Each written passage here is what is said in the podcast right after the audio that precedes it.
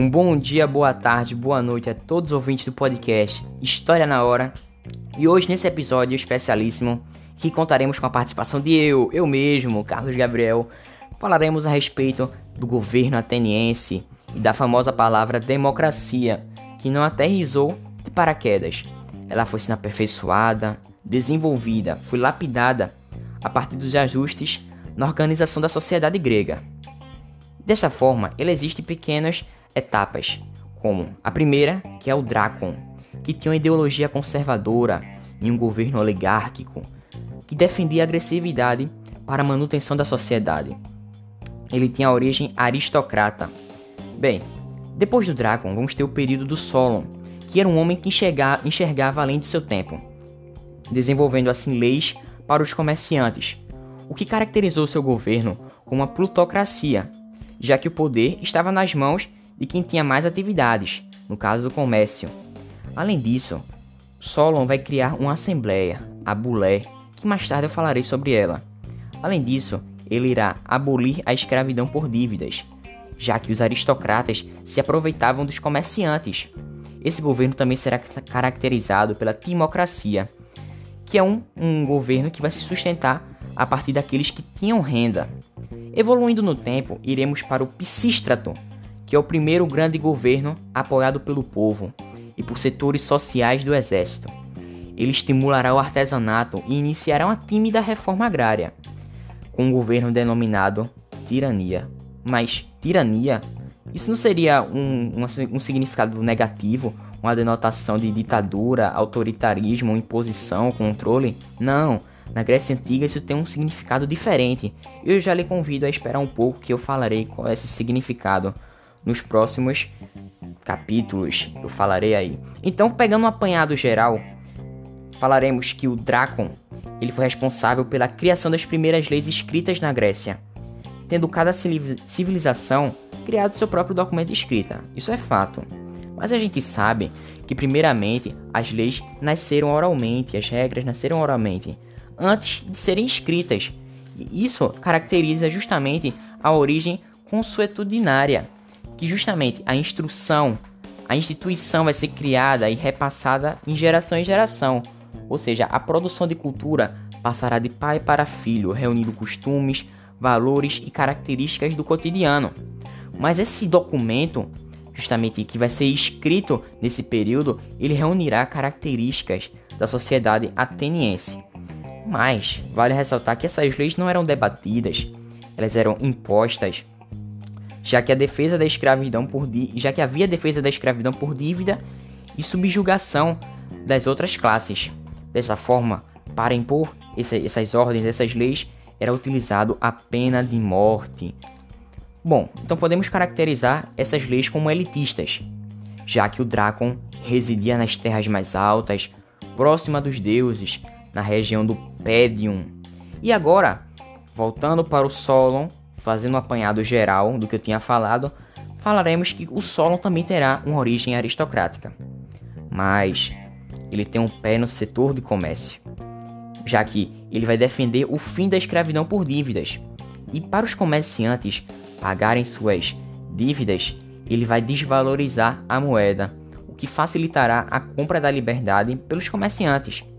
Além disso, ele vai suprimir o direito da primogenitura, além de criar o Conselho dos 400, a Bulé, que vai visar a participação. Mas calma, Atenas agora será dividida em tribos, que representarão os setores da sociedade. Mais especificamente, são quatro tribos, e elas terão acesso à organização das leis.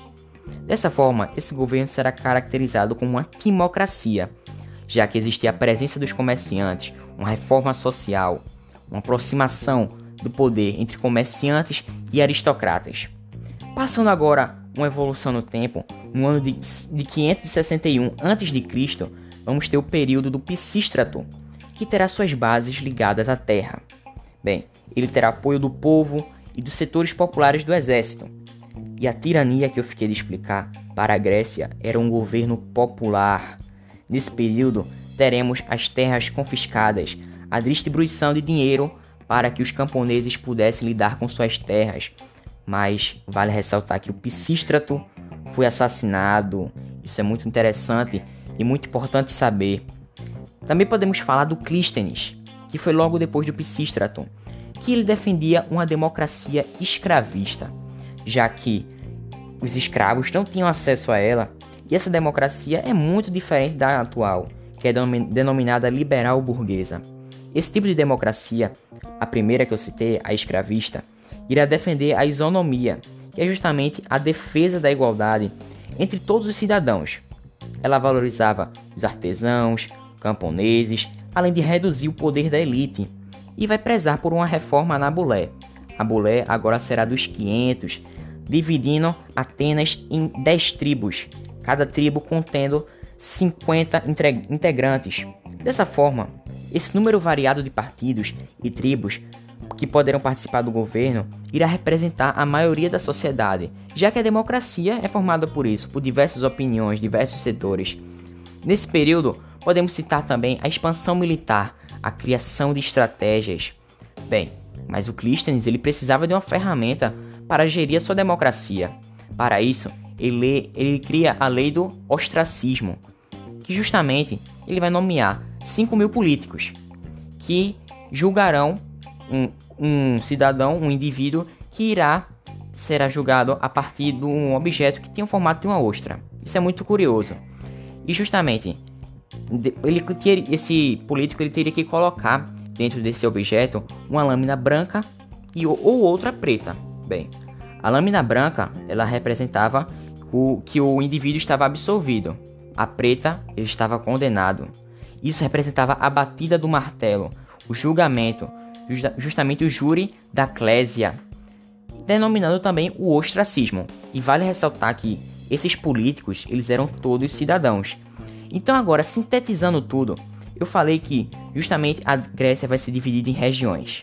Bem, a região da planície será mais fértil e que nesse, nesse, nessa parte terá o partido Pédium, cuja economia será agrária, além disso tendo uma ideologia ortodoxa, cuja reforma foi feita pelo Dracon. Na parte litorânea, teremos os comerciantes, cujo partido é Parilium, valorizando o comércio, tendo uma ideologia moderada e defendida pelo Solon. Já na área da montanha, em que predominará a pecuária e o, a pecuária e o comércio, teremos os partidos Diacrium e a gente vai valorizar nesse, nessa parte, no, no âmbito econômico, o pastoreio, tendo uma ideologia radical já que eles não tinham poder político e econômico, sendo eles defendidos pelo Pisístrato.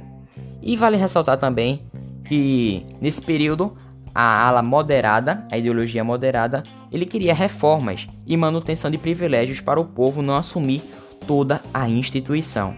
Dessa forma, pessoal, agradeço pela sua participação, pela sua audiência, por você ter entendido aí. Espero que você tenha compreendido, que eu tenha lhe ajudado justamente nessa parte do governo ateniense e te espero nos próximos capítulos que falaremos sobre o nascimento da filosofia.